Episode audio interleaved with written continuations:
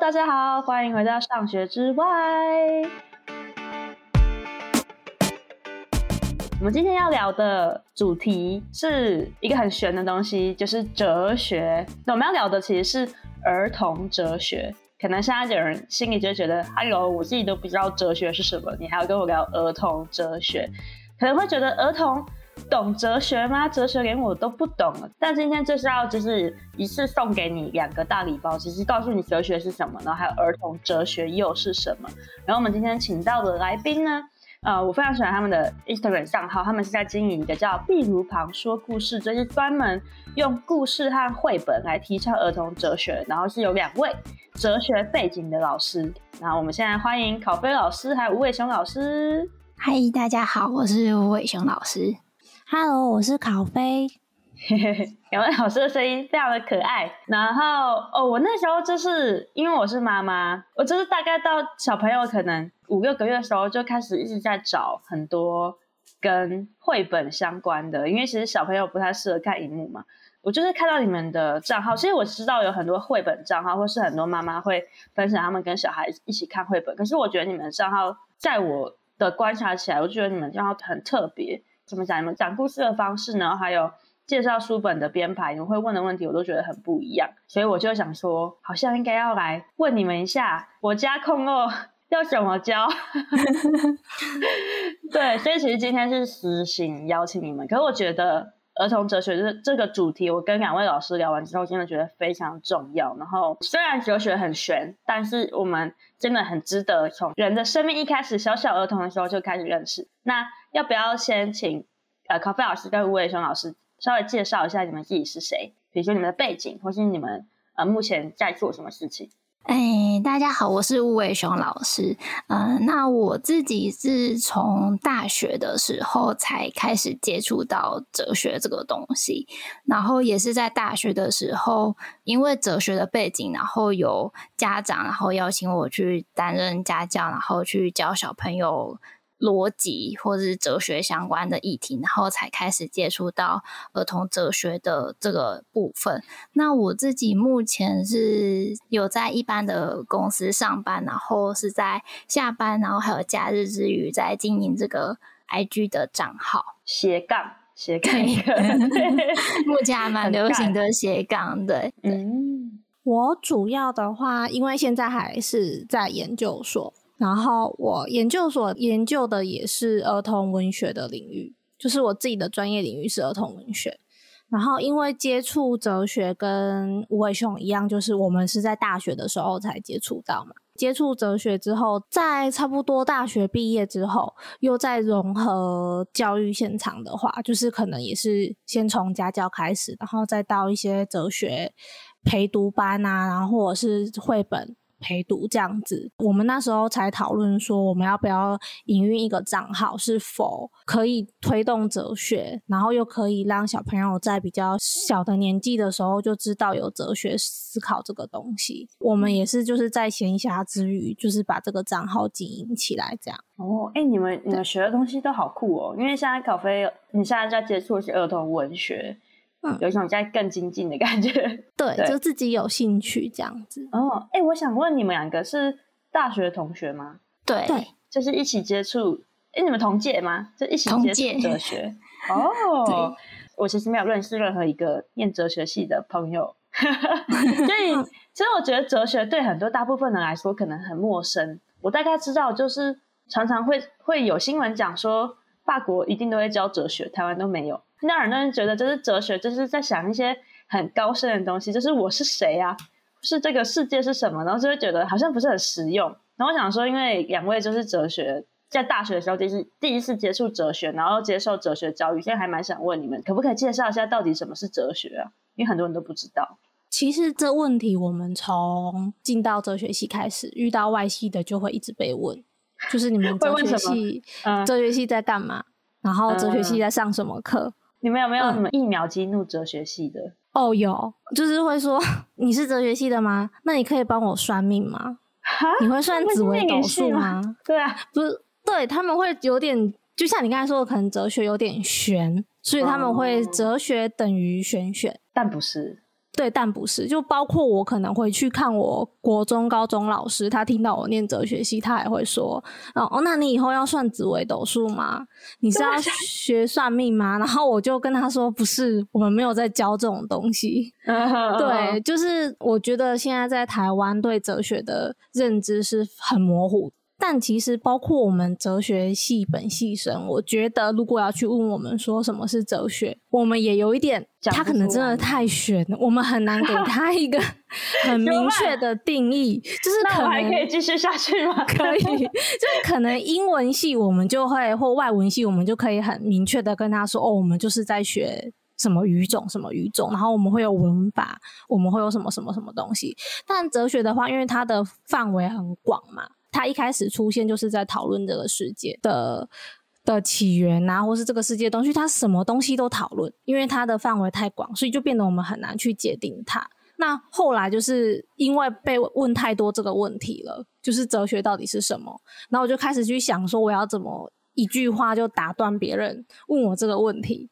我后来就觉得说，其实哲学就是思考。你有思考的地方，你就有哲学。Oh. 所以不要说你嗯学哲学用不到，或者说你生活中都用不到哲学，其实没有。你只要脑袋有在动，其实你就是在做哲学这件事情。哇塞，反正这就是思考这件事情，其实就是哲学的本质嘛。对对，哲学的本质就是不断的去提出疑问，而不是只是接受结果。哦，哎，那我还蛮想问，那你们在课堂上面在学哲学的时候会？你觉得会有什么跟平常上课很不一样的地方吗？跟平常哦，因为那个我们是大学接触到嘛，等于说是从高中那一种环境跳到大学。我那个时候一个最大最大最大一个算很惊讶的地方，就是我到哲学系上的第一堂课，就不是那种可能高中老师一上进来，然后就发一本教科书。然后就照教科书上面的章节一节一节一节一节把它上完，它变成是说，我我们我们老师有可能是没有规定一定要我们要拿他一定要有一个什么教科书，他可能进来他就提出一个议题，他就丢出来，然后让让大家去针对这个议题提出自己的想法，他没有给我们一个正确的答案。哦，对，听起来很 freestyle，很 free，就是你们。要讲什么都可以吗？对，就是要讲什么都可以。虽然我觉得那个时候对我来说，我会觉得不敢发言，因为已经习惯了嘛。台湾的教育，我们以前九年都是坐在台下讲话。嗯、对，我还记得那时候，我应该是班上第一个被老师点到回答问题的，因为我好死不死坐在他前面，嗯、他第一个点我，然后我又很不敢讲话的人，那个时候就很就社恐，就我就不敢讲，就是就没有办法，就点到我哦，我就硬着头皮就回答了。他们给我们的反馈就是哦，OK，原来你的想法是这样。那有没有其他人有其他的想法？他不会去反对你，然后就变成很像大家是在做一个，嗯、就是坐在那边，然后一起聊天。可是你只是把想法讲出来，然后他会跟你说对或不对吗？还是他会就你会从这里面得到什么啊？哦不会，就是我们通常上课，老师如果是针对一个议题的话，一定会有正反两方嘛。就是如果可能，我针对这个议题，如果他那时候好像也是问说，我们对哲学有什么想法？哲学现在对你来说是什么？因为我们刚进去，那我我那时候的回答，我印象中应该是我跟他说，我希望可以从不同的角度去思考问题。嗯，就类似像这种回答，那他就会绝对不会跟你说对或错，除非你有逻辑上的谬误，他会跟你说哦，这在逻辑上可能是不符合的，还是什么会有什么问题这样。但我们的老师通常就会是会说，那其他人有什么想法？他会想要让我们去多听听看其他人的想法，之后他再去做一个总结。他不会在一开始就一个人回答，然后他跟你说对错，然后再点下一个人回答，再跟你说对错。我们不会是这么自私的一个上课方式这样子。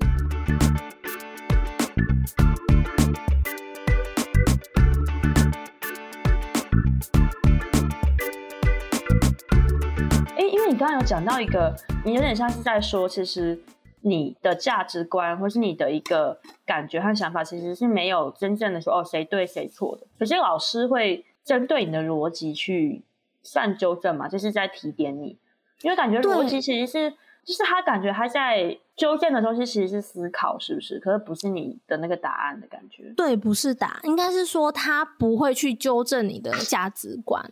因为其实我刚刚说哲学就是思考嘛，那我觉得其实思考的过程，它是在形塑你的一种价值观，就是你怎么看待这个世界。其实我觉得很多人可能到死到老。他都还没有一个很完整的一个价值观，就是属于他自己的想法看这个世界。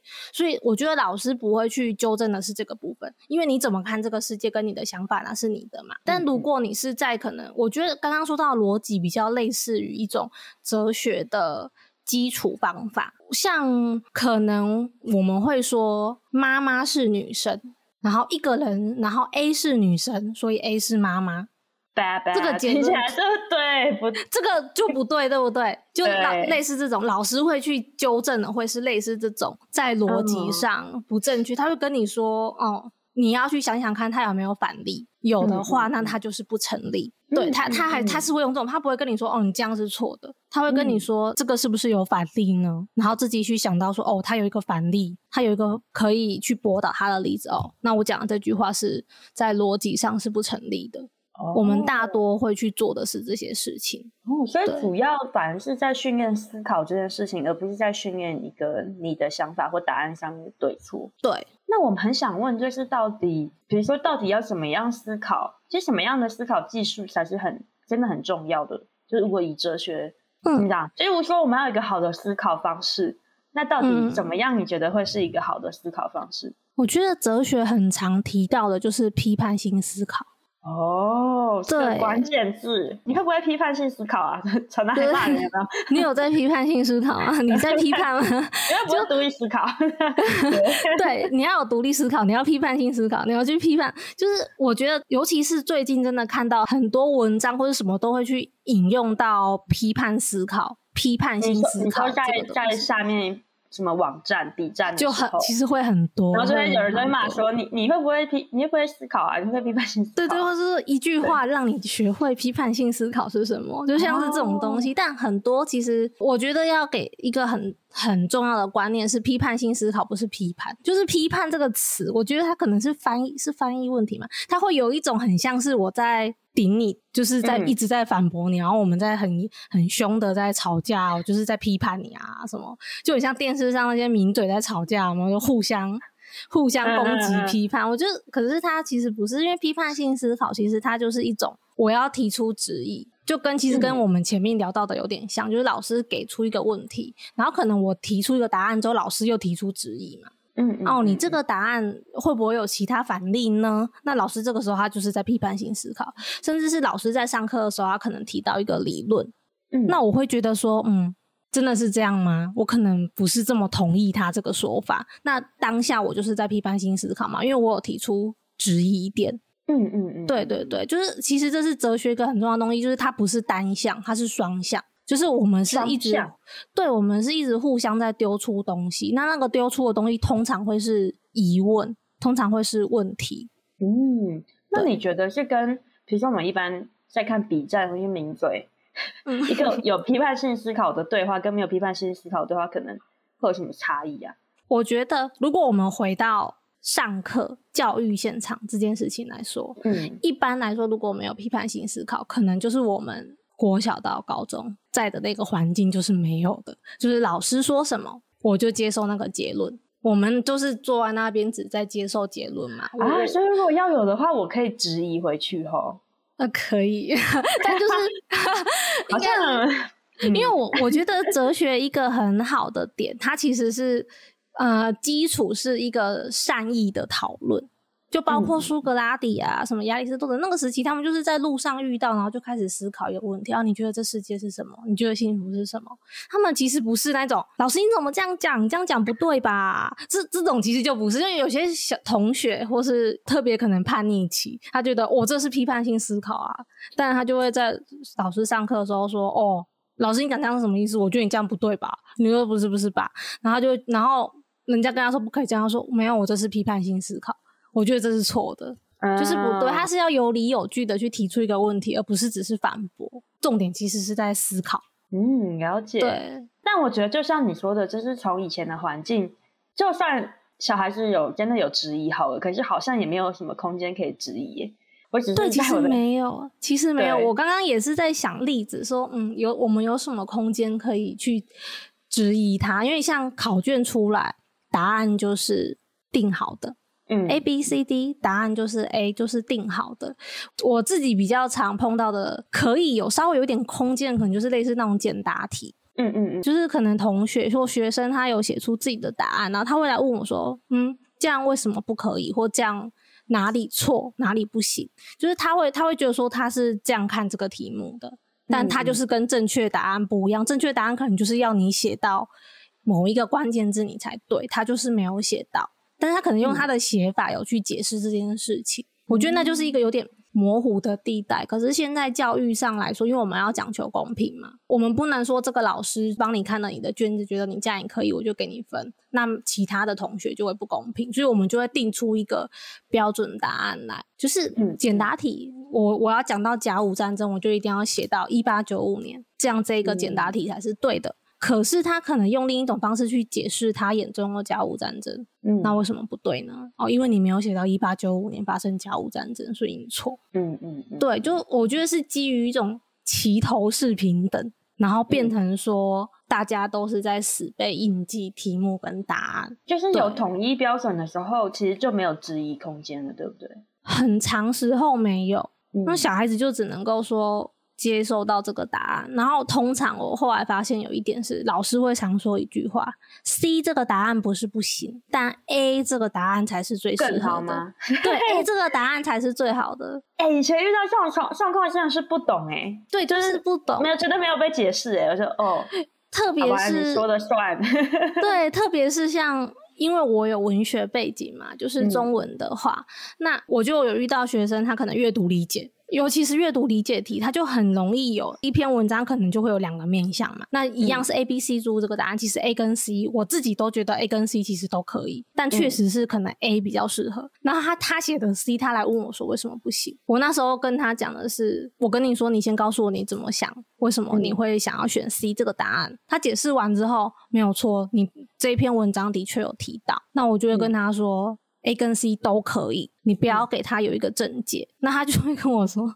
那你可以打电话去跟学校的老师说，其实 C 也可以嘛？”我就只能跟他说：“我我要用你们老师说的话，那你先去看看 A，你你把文章里面有提到 A 的地方划线，跟提到 C 的地方划线，哪一个比较多？那 A 比较多，嗯、对不起，A 的确比 C 好，我们只能去择优。当这个。”题目给你的是单选题的时候，嗯，对，就没办法。可是还是要让他知道说你的想法是对的，而且你可以提出来。因为如果像刚刚就是像你说的，我们就觉得说哦，好吧，就你说的对啊，那就 A 吧。那他们久而久之，他们就不会再提出质疑跟、哦，所以批判性思考就不见了。对，就不见了，因为我已经有一个答案了，我何必要去思考呢？我只要记就好了。好吧，我我现在在跟我过去的那个 批判性思考道别，原来是这样，都有会有画面，有没有？了解。哎、嗯，那我蛮想问的是，你觉得学哲学还有会批判性思考这件事情，对小孩到底有什么好处？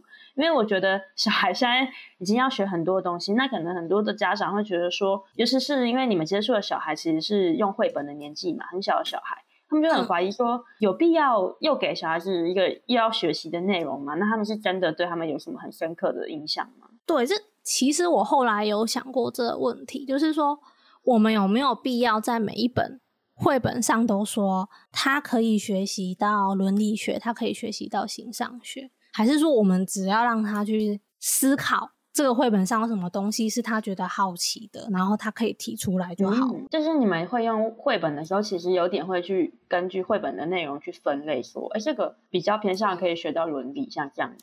对，就例如生命教育，或者是伦理学、绅士，嗯嗯，就是讲到这些东西的时候。特别是家长，真的特别是这样，他们一定会想要知道说这本绘本到底有什么作用哦。像情绪素养绘本，他一定就会说它可以帮助孩子理解人际关系。那家长看到他就会觉得说很好，嗯，那我要买回家。这就，就是书商，嗯、对，像这种东西，我觉得它不是不好，因为它一定的程度上可以让家长很快去选择他想要的绘本。但我们有没有必要说让儿童哲学这个东西，我好像要给他界定一个框架，说我用绘本的话，这本绘本学到什么或只能学到什么？哦、对，我觉得其实每一本绘本不一定就只有讲到这个东西，它不一定只有讲到伦理学，它可能你要在讲形上它也有，你要讲到生命它也有。我觉得真的是看你怎么去运用它，它是一个工具，但它不是教具。刚才有问说，就是儿童哲学嘛？我觉得是培养独立思考的能力，就一样，就是围绕在思考这个点。嗯，对。所以其实就像你刚刚说的，就是哲学的训练的本质就是要有思考的过程。所以如果就像你说的，如果我们都定义好说，哦，你现在拿了这本绘本，只是期待它就是教情绪的绘，那也许我们反而就好像限缩了它可能可以思考的空间嘛。对对，我觉得会，特别是你可能拿了这本绘本回来，你就直接去念一个故事给他，然后告诉他说：“所以你看，你有没有觉得这个小朋友这样乱生气很不对？”他跟你说不对，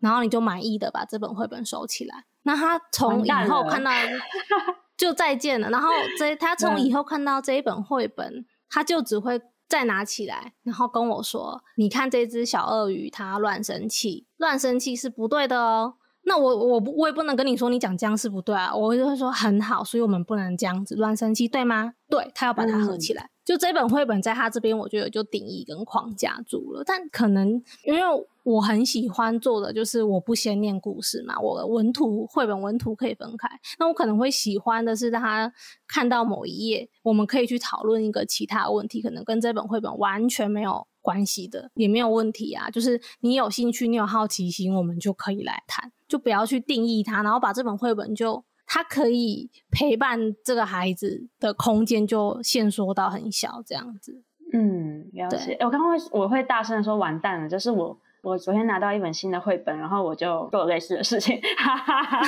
对，所以就是好，我觉得可以同理，就是拿到一本书的时候，其实就会很容易照着上面的那个故事线，然后。然后你又会感觉到那个意图，然后就会不小心，也不是不小心，就是你会以为好像下意识，对，会下意识的觉得好像我陪小孩子看书，我教育他好像就是用这样的方式，比较单向的方式，嗯、好像直接预设了这样。对啊，了解。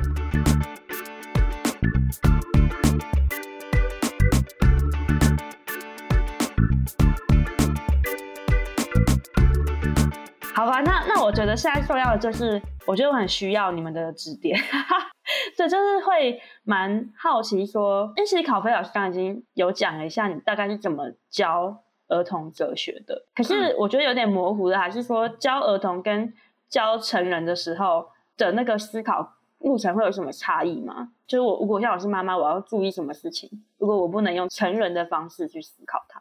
我觉得，因为现在小朋友他们来到这个世界才几年嘛，他们接触到的东西跟经验一定没有成人的多。我觉得最重要的是要以他们听得懂的方式去跟他说话。就是可能我在讲一个议题的时候，成人跟儿童哲学其实他们的基础都是一样，都是思考嘛。但我们只是思考的东西可能不一样。那我跟成人在讲话的时候，我可能可以说。嗯，我们现在在讲的这个东西是伦理学。那伦理学有什么理论？然后我我们是在针对这些东西去进行思考跟可能反驳。那但是伦理学这种东西，我要下放到小孩子，那我要怎么跟他讲？我跟他讲伦理，有几个小孩子可以听得懂，更有耐心去听？对，所以我们就只能够 OK，我把这个问题简化、简化再简化。可能伦理学我们就是幸福，因为伦理学一个很重要的内涵，就是他会讨论什么是幸福。什么是追求幸福？Oh. 对，那可能成人的话，我们就会用什么哦，效益主义呀、啊，会用什么什么主义在讨论这件事情。那小孩子，我们当然就不用。我可能就会先问他，就很简单的问他，你你觉得幸福是什么？然后你你觉得现在幸福吗？或者是哪一本绘本，随便抽都可以。然后跟他讲完这个故事，或者是我们一起编完一个故事之后，问他说，哦，这里面的谁谁谁小鳄鱼，你觉得他幸福吗？那他为什么幸福？就是像这样，就是以他可以听得懂的方式，就是他的生活周遭有的东西，觉得这是最重要的。那我有一个突然想到的问题，就是因为就像你说的，你们以前在大学课堂上，老师会去针对你们像逻辑上，或是你们想法上面的一些可能有一些没有真的那么有逻辑或是谬误的地方去提点你们。可是我会觉得这件事情很容易发生在小孩身上，那这个东西是我们需要一直去提点他们，去纠正他们的吗？我觉得现在小孩子比较妈妈跟最重视跟他们可能会碰到的问题，真的就会是伦理学方面最多，就是一些他们的价值观嘛。对，但如果说像刚刚说那个，当他的逻辑思考上有问题的时候，要怎么去？帮助他们，或是说提提醒他们。我自己的方法是，其实跟老师有点像。我觉得老师那时候在教我们哲学，很像在教小孩，因为我们也是刚接触到哲学，我们也是小孩嘛。所以就像他的问题，他会跟我说：“你去想想看有没有反例。”我当然不可能跟他说反例这么困难的名词嘛。我会跟他说：“你想想看有没有其他的可能性。”一开始我会陪他一起想，就例如他就说。嗯，没有啊，每一只狗狗都是很凶啊，每只狗都很凶啊，我就是很不喜欢狗狗，就是很凶的东西，它就是会咬人。嗯，他就有个价值观念是这样，我、哦、我会问他说为什么？哦，可能因为他上次碰到的狗很凶，那我就会跟他说，嗯、可是你看我家的狗狗，它个性很好啊，什么非常亲人。那这样还有每一只狗狗都很凶吗？我们这两只，我们可能有三只狗狗，里面有两只很凶，那可是我家的这只它真的都不凶。那你觉得有每一只都很凶吗？他可能就会跟我说没有。那我就跟他说，所以你看，不是所有事情都这么绝对，对不对？就是以这种方式，嗯、也不用跟他说哦，你这个逻辑不对，因为你有反例哦，所以不能这样想，就 没有，你就可以很简单的化解掉他这个问题。就他慢慢长大，他其实就会去运用这种思考，他会自己先去想想看，说我要说这句话，他有没有一些额外的例子，或是其他的可能性？这样。嗯，哎、欸，我想问，是不是其实常常？在那个当下，那个结果不一定会马上出来，就他不会马上就可能套用在所有事情上，或是他可以马上就接受说，哦，对耶，就是有那种豁然开朗说，哦，对耶，不是什么事情都那样，不是都是这样这样的概念，它是是慢慢发酵而产生的吗？对，我觉得它要慢慢发酵，特别是他们刚接触到这种可能专有名词叫批判性思考，或者他们有发现说，不是每一件事情都是这样，因为像有些小朋友就会跟我说。爸爸这样说，所以他觉得是对的。嗯，对，像他，我就遇到一个例子，他跟我说，因为他爸爸不吃淀粉，他不吃米饭，他跟我说米饭毫无营养，嗯、他非常坚持这个点。那可是，但我们就知道说不一定嘛，我们就知道说不对，他还是有他的营养成分。那我我会花很多时间去跟他说，你想想看，米饭会有什么营养？我们会一起去找一本可能跟种植相关的书，然后我们去看它。但他可能一开始。嗯包括我们看完那本书，他都很坚持这件事情，嗯、但他的理论来源就是爸爸这样说，所以我们就只能够慢慢的在他每次这样说的时候，稍微跟他就是提示一下、点一下，或者是在其他的情况。然后我觉得久而久之，他自己会去发现说，不是所有事情都这么绝对，他可以有其他的想法，这样子。嗯，了解。哎，那我还有另外一个很好奇的问题是，在教儿童哲学的时候，是所有的。主题都可以聊嘛？因为其实我可能有看一些像比较新式教育或是亲子共学之类的团体，那他们比较提倡的是可能什么都要聊。可是我有时候会觉得，会不会有些主题真的大人真的觉得很难讲，或是真的觉得好像这个在他们生命里面会不会太重了，真的不太适合？那你们是怎么看这件事情？嗯，我自己的话，我会是小孩子碰到有兴趣就跟他聊，就是主题当然是不限，哦、但我不会特别去跟他说。我今天已经预设好，我要跟他聊生命议题这种东西，我不会预设，就是他有问到，或是我们在相处的过程中，他有提到这个问题，我们才会去更深入的去聊，然后听他的想法，他是怎么想，然后我跟他说别人是怎么想，然后我们就可能一起用聊天的方式去把这个问题带过，这样子。对，我觉得会有一个情况是，可能小孩子对一个东西很有兴趣，嗯，但可能大人会突然间吓到，然后难以启齿。会愣住。你说的可能是向性教育或什么吗？想要跳过去，或是说为什么我们会觉得很难而说不出口？我觉得像是我们前阵子有提到的那种生死的议题，这种东西对小孩子其实是现阶段最难理解的，然后爸爸妈妈也很难跟他们去聊的这种东西。可他们一定会问，就是他们的生活当中一定或多或少会碰到可能亲人离开。但他不懂那个是什么意思的时候，嗯、我自己用的方式可能就会是一样，用他们听得懂的方式去解释它。这样可能之前我们有一篇文章就是提到说，死亡这种东西，我应该要怎么解释呢？嗯、然后，因为这个是连大人都很难去言语去形容它，然后可能就会跟他说：“你有一个玩具，你有一台玩具车，对吧？嗯、然后这台玩具车已经旧了，那它不会动了，它坏掉了，那它陪伴你的时间是不是就已经到了？”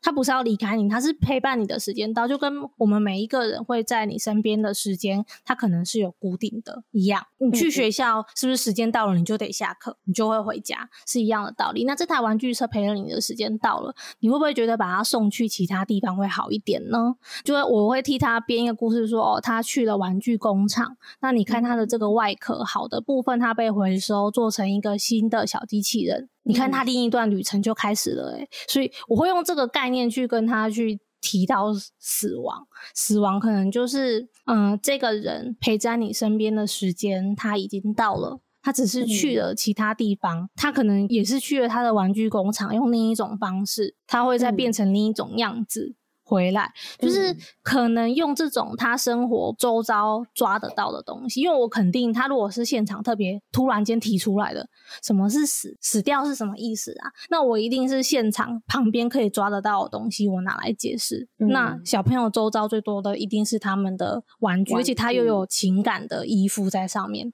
他更能够理解，嗯、不是说一个他完全不能理解的东西，因为亲人他是有感情的。那你一定也要拿一个他同等有感情的东西，嗯、他才能够更好的去有同理。所以我可能会拿一个他喜欢的玩具去跟他解释。哎、欸，这真的很厉害、欸。然后无论是你的比喻，就是或是你抓你抓到他身边的东西，然后还有你的比喻方法，听了之后就会自己心里面也会觉得，哦，这个真的是一种死亡的方式的一种解释，真的是蛮厉害的。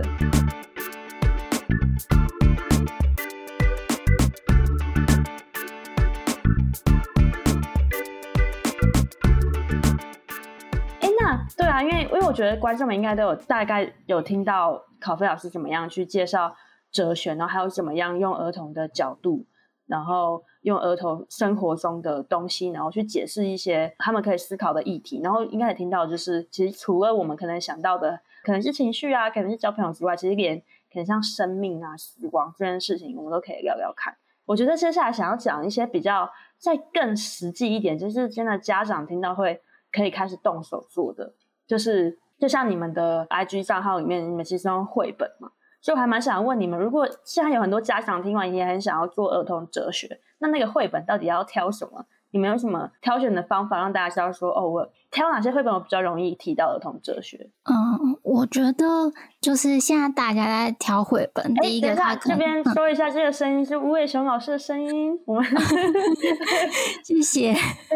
那像刚刚有讲到，就是在挑绘本的时候，大家一开始可能会根据小朋友的年龄去挑选。然后我觉得这是在低年级的阶段，它是必须的，就是可能零到一岁，他可能真的是听不懂。他可能会真的是需要一个比较色彩鲜艳啊，或者是比较那个布书，可以给他们就是摸啊、翻啊这些的绘本。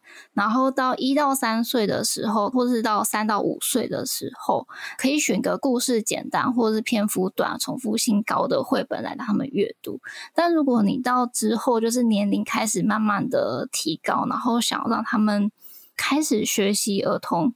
哲学思考的话，我觉得可以反而不要局限在文字上面，而是选择图画性丰富的绘本。就像前面考菲老师有提到的，我们会不希望家长将这个绘本局限在某个议题上面，所以在挑选的时候，可以从小朋友他们现阶段的年龄，他们可能有兴趣的议题，或者是有兴趣的图画，再让他们就是对这本绘本有兴趣之后，家长才就是才在旁边念给他们听，然后让他们慢慢的重复的阅读这本绘本，然后到最后甚至是小朋友讲给家长来听这样子。哦，因为我想问，因为魏伟雄老师你说尽量可能可以选图画丰富一点的，而不是。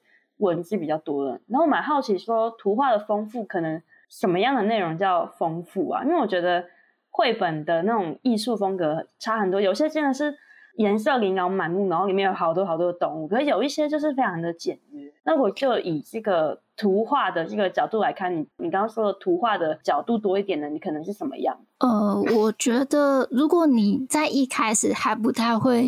引导小朋友共读的话，可以选择一张图片，然后它有很多个小细节，有很多小细节可以引导小朋友他们去想一下，就是替他们编故事，想说这两个人他们在做些什么事情啊，或者他们遇到了哪些状况。他可能不是故事的主角，他只可能甚至只是就是图片里面的一个小小的插画而已。但就因为这些小插画，可以去让小朋友就去编故事，让他们去想象一下。他们自己创造出来的世界。然后，如果在你练习怎么去引导小朋友去思考，然后读绘本之后，然后再根据小朋友他们自己的兴趣，因为每个人他们喜欢的画风可能不一样。然后有些可能很经典的图画，小朋友可能也会很喜欢，所以我觉得到之后你越来越熟悉要如何引导的时候，就可以放手让小朋友他们自己去选择。哎，那我想问有没有很 NG 的绘本，就真的是建议绝对不要买的绘本？如果是 NG 的话，我觉得会跟自己家长想要带给小朋友他们想要的价值观是什么有差异耶。像我自己就不太能够接受有性别的偏见。种族议题的偏见这方面，我自己是不太能够接受的。嗯。那至于其他的部分的话，我觉得还是要回归到就是家长想要带给小朋友什么东西。嗯，对，好，哎。那我觉得，我现在想要问更实际一点的问题，就像你说的，因为因为你们也推荐说，不要一开始就跟小孩子讲里面的内容。那刚刚其实吴伟雄老师有大概讲说，如果我们还很不会的时候，其实可以拿图画性质的小插画，然后让小孩子自己解释，是吗？自己讲故事是吗？哎，那我很想问，如果小孩子他讲故事的逻辑，他能力还没有很强的话，这种方法也很适合吗？我觉得，如果他讲故事能力还没有很强的话，就还是放手让他讲，因为他总是会慢慢的去学习要怎么把他自己的想法讲出来。我觉得在你训练他思考之前，你要会先训练他如何把自己想法表达出来。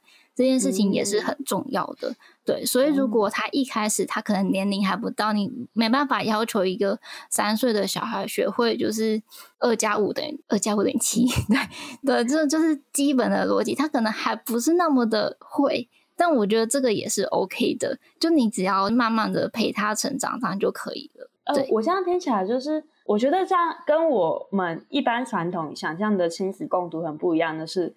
其实好像更重要的是家长要听，就是你要知道小孩到底在想什么，然后你也要让他练习讲出来，这其实是第一步。然后这个他讲出来，他的表达够习惯了，或是到一个比较成熟的地步的时候，我们才有办法再开始引导他们思考。对，这也是就是我们儿童哲学比较注重的面向，就是家长或是老师，他不是一个主讲者，他反而是一个助教。嗯对，然后它最大的功能可能就是统整小朋友讲的内容，然后还有引导他可以怎样的思考。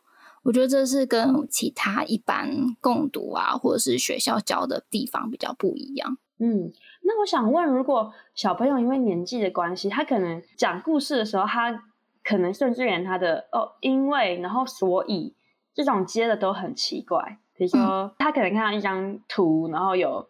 比如说是下雨天，然后他就他就可能就说，因为下雨天，然后这个大野狼就很坏，这样，然后你就会觉得，哎，这个完全无法理解他的世界的 这个时候你，你可是可能是因为就像你说，他还不太会讲故事啊，或是还还没有这种二加五等于七的这种很真的很顺的逻辑。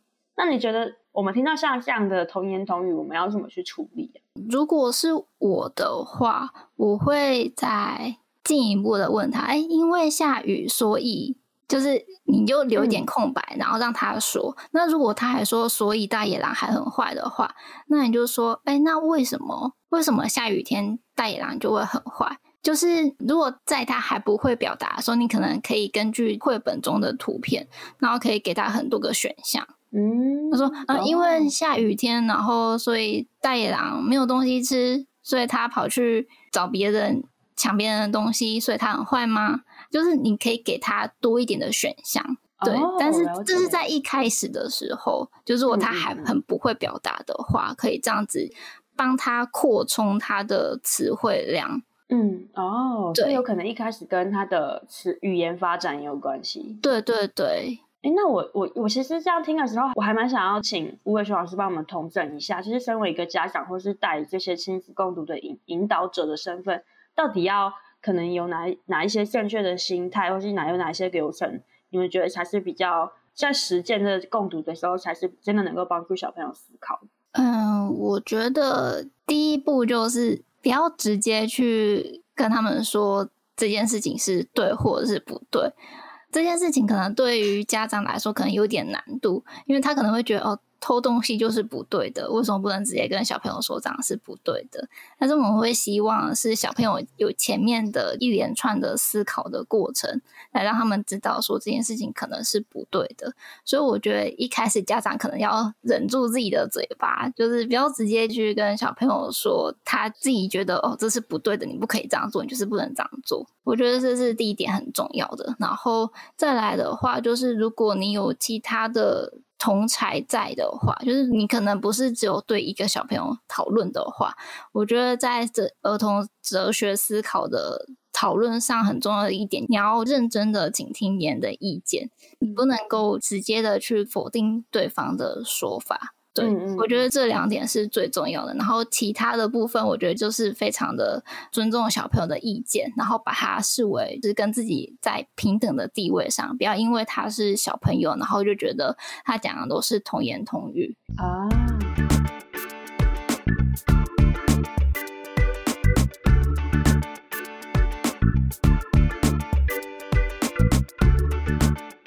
那吴伟雄老师可不可以稍微示范一下，你平常都是怎么样引导小朋友思考？比如说有个例子什么的吗？哦，可以啊，嗯，像刚刚考飞老师他有提到像生命的议题嘛，然后我们是用，比如说小朋友他的玩具坏掉了太久了，他已经老了，他会需要回到他的玩具工厂，然后转换一下他的新身份。那这是我们对于生命议题举的一个例子。然后另外一个例子就是最近可能比较热门的，大概从今年三月就是乌俄战争开始的时候，嗯、家长可能会想要知道说要怎么跟小朋友去解释什么是战争，因为战争这个议题可能就是牵涉的范围太广。那我们当初的建议就是说，可以把战争想成是和小朋友之间的抢玩具或者是吵架。因为你战争可能会牵涉到抢资源嘛，或者是你毫无理由的就想要来打一战，拿别人的东西吗？哦，对，就是拿别人的东西，资源，对对对，拿别人的东西就可能是抢资源，又或者是别人讲你的坏话，嗯、你可能就要想要捍卫自我的权利。哦他的本质上可能就是捍卫自我的权利，嗯、或者是他抢你的东西，可是这个东西是自己的啊，你可能是有所有权的问题。所以我觉得在战争的这个议题上，都可以用，比如说为什么你和谁谁谁吵架，或者是为什么他可以抢我的玩具。那你在讲完这个议题的时候，你可以更进一步的去延伸，比如说，那你觉得抢别人的玩具是对的吗？又或者是错的吗？那为什么是对？为什么是错？因为对或错的理由有很多，他可能觉得说，这就是我的，你就不能抢，或者是说就是因为这是我的，然后你抢了，然后我就不能用，我也很伤心。就小朋友他关注的议题，他可能是不太一样，他可能是情感上，又或者是就是自己的东西的所有权上，他可能会觉得说是不一样的。对，然后所以我觉得在讨论战争议题上，你也可以进一步的去观察，就是小朋友他们自己的价值观。再来就是你可以讨论战争的理由嘛，然后还有为什么要战争，然后还有就是如果是再进一步，他小朋友他可能在学校会遇到霸凌啊，或者是一些就是言语上的歧视之类的问题的话，我觉得可能也会跟战争稍微有关系。你可以问小朋友说：“哎，那为什么你如果自己很强大的话，你就可以去欺负别人吗？”然后你如果觉得说你自己打架打赢别人，你就很厉害嘛？就是你可以就是举一些很比较生活化的一些议题，让小朋友思考说，其实这个可能就是战争的意涵，这样子。对，我真的是听完两位老师在讲你们怎么引导小孩去聊一些很我们感觉很像好像不适合儿童的议题的时候，会让我觉得。这真的是专业，就是觉得这个转换很不简单。就是刚刚像考菲老师讲的，死亡其实可以用玩具坏掉，然后他去工厂，然后把不同的部分然后重生，然后展开一段新的旅程。我刚刚就真的有觉得，哇，竟然可以这样想到，很厉害。然后我觉得战争关于抢资源，然后吵架，然后还会讲到情感啊等等的，都是我有点就是大人可能已经知道太多了，你知道吗？我们的现实就是那么的复杂，所以你很难用小孩子的眼睛去看这个世界。那我在想，你们做的这个 IG 专业是不是其实就是想要帮助大家去做这件事情？最主要的目的就是想要打破大众对于哲学的迷思吧。对，这是第一步，就是我们不想要让大众会觉得说哲学是没有用的。然后接下来就是会希望说，就是可以把哲学可以向下推广到就是儿童哲学的部分。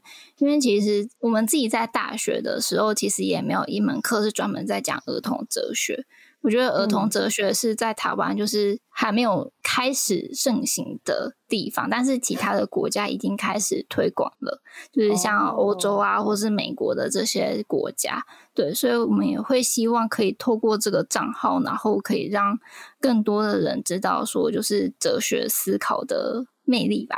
嗯嗯嗯，所以你们的账号基本上也是会像刚刚那样，就是点出一些觉得其实是人生中都会遇到的一些。特别的主题，然后用一些绘本，就有点像像 metaphor 去隐喻，告诉大家说：“哎，你其实可以怎么聊这样吗？”对对对，目前的话会是以这种形态为营运的目标。那我还蛮想问你们，在推你们想要推的东西，因为听起来其实还蛮冷门的，就是 哲学很冷门，儿童哲学又更加冷门。那我还蛮好奇，你们这个好推吗？你们有没有什么？想要抒发和挫折的部分，我觉得还蛮难的一部分。最主要的还是以就是家长在挑绘本的时候，会是以年纪为主轴吧？对，这样不对吗？以年纪不对吗？嗯我觉得在可能零到三岁、三到五岁这个阶段还是可以接受，但是因为我们自己在推广我们自己的文章，在推绘本的时候，我们不会特别标说这本绘本适合哪个年龄层，就是我们会觉得说，你不管这本文字的多或少，它里面的东西的精彩度都会适合每一个人。嗯，但是家长的话，他可能会希望先以小朋友他们的基础发展为主。然后接下来就是我们在推绘本的时候，因为我们是要教儿童哲学嘛，但是在教儿童哲学之前，我们会需要先让大人也可以懂哲学是什么。所以在大人的哲学和小孩哲学之间的拿捏的平衡度，我觉得这是对我们来说算是有点小困难的部分。对，哦，你觉得困难的部分是什么？嗯、呃，因为比如说我们在早期的文章的时候，其实会点出就是这本绘本的背后它的理论是什么。我们是真的会写出哦，这本绘本它可能会涉及到就是效益主义，可能觉得死亡的人越少越好，然后嗯、呃，世界上越多的人快乐越好。然后我们会甚至会点出就是哲学上的思考实验。想要让家长知道，就是背后它其实涉及到的这些理论，但是有可能会家长会看到这些理论，可能会吓到，哎，怎么这么难？我小朋友根本就不会懂这些东西呀。哦，对，所以我们到后来才会就是换一个方式，然后想说要不要直接从小朋友他们日常可以接触到的议题或者是东西，然后下去着手来推广儿童哲学。嗯嗯嗯嗯，所以你们后来就是在传递比较深的哲学。理论的时候有用了一些比较以家长或是儿童的角度去讲这件事情。对对对，会比较以这种面向为主。哦，了解。所以其实你们就是也还在调整的过程，就是慢慢可能更亲近于亲子之间的语言这样子。目前的话会是这样，对。然后我们也会希望就是能够在推广儿童哲学的部分，也让大人进一步的对哲学感兴趣。就是其实这些东西给小朋友思考的这些议题，我觉得大人自己也可以思考。真的。对，虽然我们的就是用字会比较简单，但是其实大人的话已经有了基本他们的思考观念，所以我觉得他可以自行的去替代里面的词汇，然后去想一下，哎，那这个东西，然后在现在的社会议题上面，他可能会有哪些想法？我觉得这也是我们希望可以就是带给家长的一个议题，这样子。嗯，哎、欸，其实我我在听，就是两位老师在讲你们遇到的很多，你们在带小朋友的时候很多的问题吧，就是小朋友的回答，然后跟你们听到的想法，你们怎么样跟他沟通过程，我很我觉得有很多部分会让我是你们跟小孩在讲话，可是我会有很多转换到很多情境，会觉得哎，这个是大人也会发生的。我刚刚一个印象很深刻的是考菲老师说，每个小朋友就说米饭没有营养那个，然后他就说，因为我爸爸不吃米饭。然后我就觉得这个其实就是一种，因为你的生活周遭你得到的资讯太有限，然后他有 bias，所以而造成一个人很有这样的 bias，所以他在一看到这个的时候，他就会直接有一个很二元的答案，他就觉得这个就是没有营养。那其实要说服他这个也蛮难的，因为他每天可能都会强烈的接收到这个有 bias 的这个 information，你看他其实只是一个单一或是某一个片面的一个情境，但他刚好在这个情境里。听到这里的时候，我就会觉得说，哦，其实这不是只是小孩子的教育的事情，就是这个好像会让我也去思考说，哎，那我自己是不是在想很多事情的时候，也会用类似的语言或是类似的方式去评断一件事？因为我觉得在整个过程，你们都非常的开放性，可是我觉得就连成人的世界，我们也未必会用这么开放性的想法和思维，然后去和语言去跟对方讨论事情。我觉得就像刚刚说，就是小朋友说，呃，自己的爸爸不吃米饭，所以他觉得米饭很没有营养。我觉得如果套用在大人的话，就有点像是我们接收到的媒体资讯，嗯，可能是比较单一的，所以我可能这个媒体说了什么，然后我就相信什么。所以我觉得是不管是小孩或是大人的话，都可以从绘本当中，然后去这样训练自己的思考，让自己能够比较单一的去接受别人的资讯。对，我觉得这是今天这堂上两位老师的课，就是让我觉得 让我真的去反思说，虽然你们是在推儿童哲学，但是其实哲学这个东西真的是，我会想要问自己说，哎，我到底有没有真的在培养我的批判性思考？我真的就是跟大家在对话的时候，我是有在思考吗？还是我其实已经尝试用我的价值观，然后去直接对一件事情有既定的想法，然后去评断对或错？然后我觉得更。让我警惕的是，因为我现在有个小孩，那 我觉得家长其实更容易陷入在这样的一个情境之下，就是你会觉得我好像要告诉他对或错，或者我觉得我好像要保护他，或是我好像要成为他的那种 model、role model 的感觉，所以我就觉得、嗯、啊，要很小心呢。然后毕竟我以前也是台湾教育长大的嘛，所以也没有什么，我也没有上过哲学课，对。觉得你们在做这些事情，真的让我有很多的反思。谢谢。哎，那蛮想问你们之后有什么样的目标吗？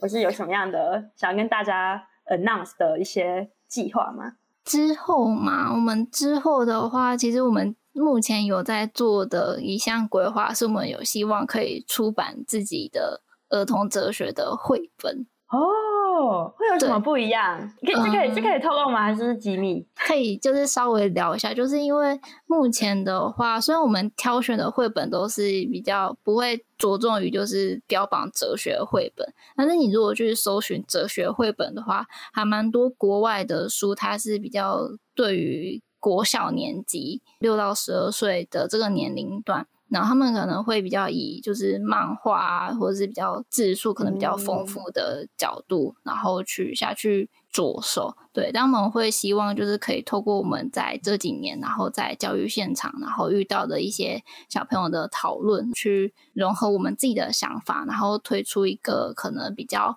适合从小到大都可以一直反复阅读的绘本。真的大工程，我们一起来期待 两位老师出的书。哎，要出的时候可以跟我说吗？我可以寄一本给你。哦，不行啊，要要付钱。没关系，没关系。哦，这样个礼物好感动啊！